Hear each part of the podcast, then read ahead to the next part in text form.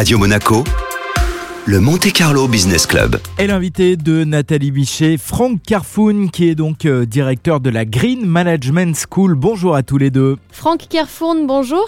Bonjour, bonjour Nathalie. Vous êtes euh, le directeur et cofondateur de Green Management School qui se présente comme l'école de la transition écologique. Alors c'est quoi votre vocation exactement? La vocation de l'école, eh bien, écoutez, c'est euh, d'accepter le constat euh, de nombreux signaux qui sont euh, catastrophiques dans notre écosystème. Donc, il faut absolument rentrer dans une démarche beaucoup plus constructive par rapport à tous ces enjeux climatiques. Et qui dit climat dit évidemment solidaire. Donc, c'est l'école de la transition écologique et solidaire. En fait, on est sur la modification lourde des, paradigmes managériaux et entrepreneuriaux au sein des collectivités, des entreprises. On doit passer des notions de développement durable RSE à des notions plus lourdes comme euh, l'effondrement, notre capacité à nous adapter à cela, la soutenabilité de l'action euh, de l'homme sur Terre, euh, la recherche des trois bénéfices financiers, environnementaux et sociaux. Et pour cela, eh bien, il faut former des cohortes de gens qui vont avoir les capacités, les ressources et les méthodes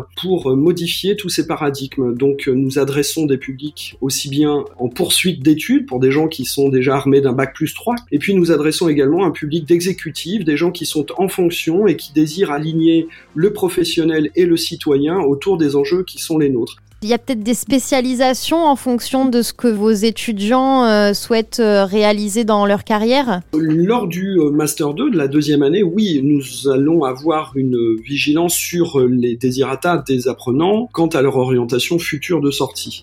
Néanmoins, la grande logique de cette formation, c'est de mettre en place une pensée commune autour des enjeux climatiques et sociaux. Donc on n'est pas là pour être encore dans une démarche de spécialisation, beaucoup plus dans une démarche de transitionneur global capable d'aborder en fait la systémie des problématiques dans son ensemble afin d'apporter le meilleur conseil à toutes les organisations, qu'elles soient collectivités territoriales, entreprises ou bien encore ONG, associations et fondations. L'objectif, c'est de faire émerger la génération solution, celle qui va permettre aux organisations de relever les défis de demain.